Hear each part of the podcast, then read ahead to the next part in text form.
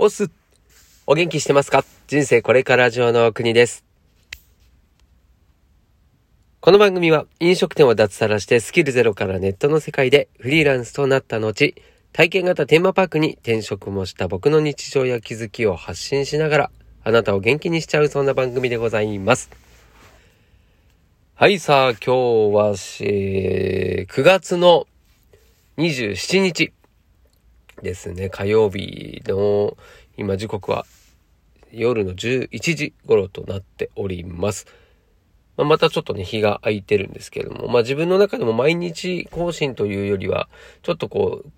う、うん、放送のできる時にやろうということで、や、なんかやらなきゃいけないっていう風にしないようにしようとするとですね、まあ、気持ちもすごい、え楽に、自然にできるなというふうに思っている今日この頃でございますけれども、早速今日のテーマに行きたいと思います。日本人が世界で一番人助けをしない理由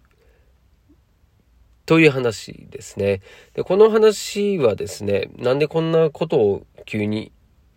テーマにしたのかっていうと、まあ、たまたまですね、僕の Facebook のフォロワーの方の記事で、以前ですね、その記事を見て、ああ、すごい考えさせられる話だなと思ったのを、まあ、今回ね、ちょっと取り上げてみようというふうに思ったのがこの話なんですよね。で、まあ、今回まずその記事をですね、実際に読み上げてですね、で、そのことに対しての感想みたいのを、えー、話をしたいと思いますんでね、えあなたはどう感じるのか、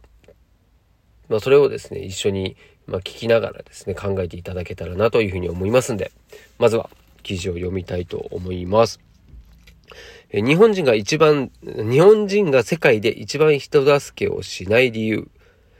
2016年2月の20日、南半球史上最強のサイクロンがフィジーを襲撃しました。風速85メートル。同日、妻の体調が悪化し、手術ができる病院がある首都まで4時間かけて車で移動。生後11ヶ月の息子を抱えながらサイクロンに向かって。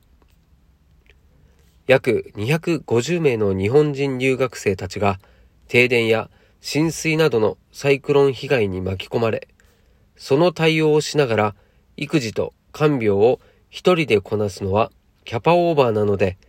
ベビーシッターさんを雇って息子だけは面倒を見てもらおうと思っていた。が、病院に着くと、ベビーシッターなんて探さなくてもいいことを知ります。息子は、病院関係者たち、過去、看護師や病院職の配膳係、警備員、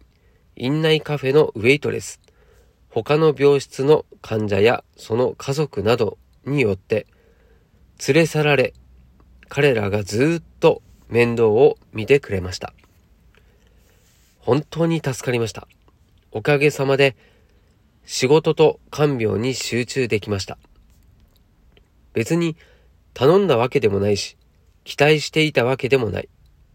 もちろん彼らの仕事の範疇でもない。でも僕の状況を想像して前のめりにサポートしてくれた彼らのことは今でもよく思い出します。話は変わって、世界人助けランキング、ワールドギビングインデックスで、日本の順位は114カ国中114位と最下位です。この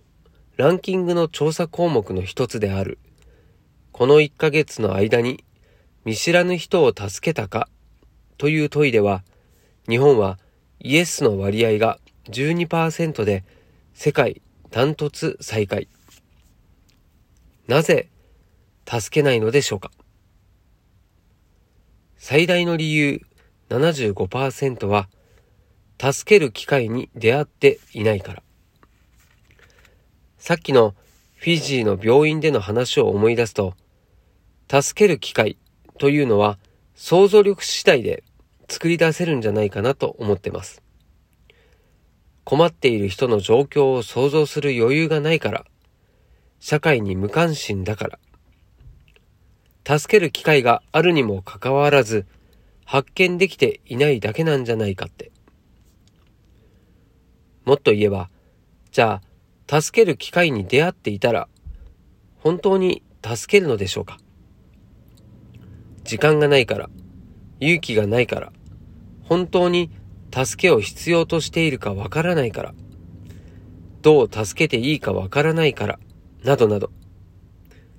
いろんな理由をつけて、結局、助けないんじゃないかな。人様に迷惑をかけない。という日本人の美徳も大事だけど、ありがた迷惑のリスクを取ってでも、困ってそうな人を前のめりにサポートしていく感覚も必要なんじゃないか。知り合いに助けを求めることができるか。に、そう思うと回答する日本人はたった6.8%。さらに、知らない人に助けを求めることができるか。だと4.5%しかいない。僕自身も人助けが得意なわけじゃないけど。というようなお話なんですよね。で、これ、なんだろう、日本人だからこそっていう部分もすごいあるし、その、人助けをするっていうこと自体が、こう義務ではないですよね。で、まあ、その義務ではないことだけれども、人助けって、こう言われたらやるっていうことでもないじゃないですか。で、多分自分の知っている人だったり、それこそね、家族、友人だったりがですね、何かに困ってたりした場合はですね、多分助けると思うんですよね。大多数の人が。でも、それが赤の他人だったり、全く自分の知らない人だったとした時に、まあ、それができてるかっていうと、今ね、この記事にも書いてあったようにですね、こう、何らかの理由をつけてですね、こう、助けるっていう行為をしなくなってしまっているんじゃないかなっていうふうに思うんですよね。うん。だからよく、その、言われるのが、こう、いろんな人がいる中で、例えば、人混みの中で、誰かが倒れていると言った時にですね、それをうん、見て見ぬふりをする人がほとんどだっていう話をですね、うん、これ何かの比喩でよくされるんですよ。で、それがですね、うん、田舎町の誰もいない、人っ子いないような場所でですね、自分がたまたま通りかかった時に倒れてる人を見た場合、ほとんどの人は助けるらしいんですよね。うん、それが、うん、人がいっぱいいる中では助けないっていうですね、これはえー、日本人の、まあ、いわゆる文化から生まれた特性なのかなっていうふうに思うんですよね。うん、自分一人しかいない場合は自分が助けなきゃって思うのに、誰かが助けてくれるだろうとか、もしかしたらね、助けを必要としてない人なのかもしれないっていうですね、この周りの人が見ているっていう、そういった環境の中では、まあ自分自身をですね、こう表立ってこう、アピールしないというか、自分から何か行動しないっていう人が、まあ、日本人はとにかく多いんですよね。そういう意味でもあってです。悪意があって人を助けるとかをしないのではなく、環境とかに自分自身がコントロールされてるとか、もしくは、えー、自分自身がですね、こう、なるべく何か、うん、出来事、事件とか、そういったものにですね、関わりたくないっていうふうに思っている人も多いのかもしれないですよね。で、じゃあ自分はどうなのって、まあ、やっぱ考えるじゃないですか。で、自分もですね、じゃあ実際にね、例えばですよ、えっ、ー、と、地下鉄とか電車の中で、妊婦さんが、こう、立って乗ってたと。で、自分は座ってるっていう状況があった時に、うーん、それをね、本人にね、あ、お席、どうぞって言うか言わないか。もうこれも人助けじゃないですか。うん、で、僕は、まあ、それ、そういう状況に自分がなった場合は、まあ、間違いなく言うだろうなって思うんですけど、でもね、これ、これもですね、人によってはですね、その、や、大丈夫ですっていうふうに思う、思ってる人もいるんですよね。うん。だここが本当に微妙で難しいところなんですよね。うん。だからこう日本人っていうのは、なんだろうな、こう、忖度したり、こう察することができる、そういう文化じゃないですか。うん。昔からそうですよね。うん。それはもう言葉、言語にしても、そういった、こう日本人っていう、この民族の、なんて言うんですかね、こう、人との接し方っていうのが言葉にも現れてるわけですよね。英語の場合は、まず結論を言うと。自分の、えー、主張はこうだよと。を言うけれども、日本人はですね、そこが回りくどいんですよね。で、こう話の内容から相手に察してもらうという話し方をしがちなんですね。うん、でこれはもう何がいいというわけではなく、そういうえ今まで、え教育だったり、あとは生活する環境だったりが、えー、そういった状況を作り出してるわけですから。うん。ただね、その、まあ、この記事でもあるように、僕らはじゃあ今後ね、そのままでいいのかいっていうことだし、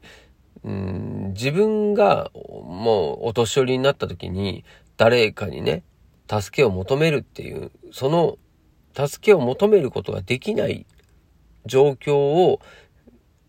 今のうちからね、どうにかしなきゃいけないんじゃないのかっていうのを僕はすごい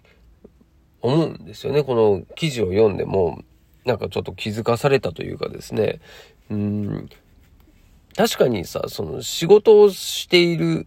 こと自体が誰かの人助けになってたりもするわけじゃないですか。だからそれがビジネスに変わるわけで。誰かの悩みを解決するとかですよね。うん、そう考えた時に、まあ、人助けは、まあ、仕事としてはやってることが多いなと。だそれが、うん、仕事じゃなくてですね、一個人として世の中に対して人助けをしようとする人が、まあ、今は少ないっていう状況なので、まあこれは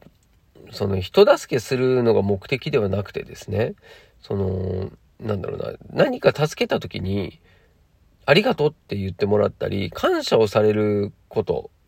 もしくはそれをじゃやる自分自身のことを、えー、好きになるとか、うん、自信をつけるとかですね。そういった何かしらのですね、こう、人を助けることに対しての反応だったりが、うん、まあ、一番僕は大事なのかなって思うんですよね。うん。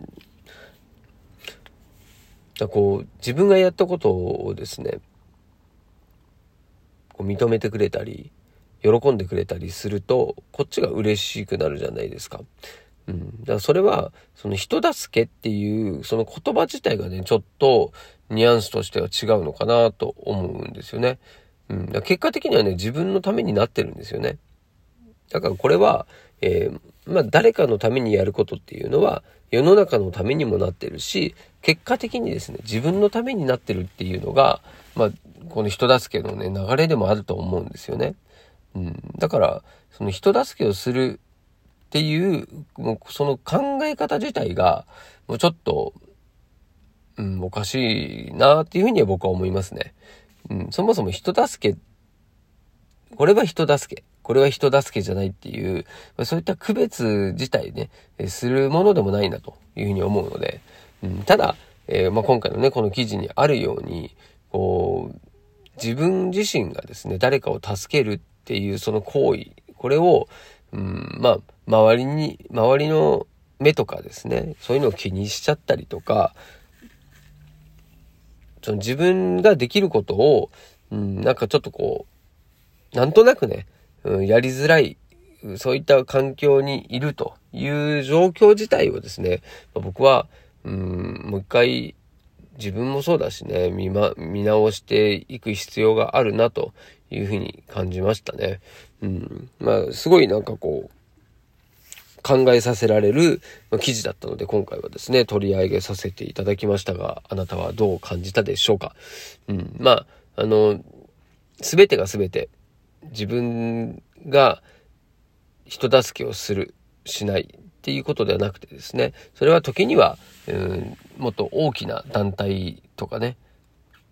グループがやるべきことっていうのもあるだろうし、うん、自分自身しかね、自分一人ではできないことっていうのもたくさんあるわけですから、それらはですね、その自分は何をしたいのかっていうですね、そこの根本的な部分をしっかり持っておけばですね、それは自分自身がね、その誰かが困っていることを人を助けるっていうのではなくてですね、自分がやりたいからやっているっていう、まあ、そういった、うん、考え方になっていけばですね、うんまあ、そもそもその人助けっていう概念自体がもう吹き飛んでしまうんじゃないかなというふうに僕は思っているので、まあ、そっちの方にですね、自分自身は、うん、まあ、進んでいきたいなというふうに思っている今日この頃でございます。はい、ということで、今日も最後までお付き合いいただきましてありがとうございます。明日も、明後日も、人助け、まあ、自分自身がですね、えー、生きたいように生きる。そこに、その結果ですね、誰かの役に立っている、助けになっているっていう状況を、まあ、信じてですね、僕も、えー、進んでいこうかなというふうに思っております。はい。ではまた次回このラジオでお会いしましょう。お届けは国でした。したっけね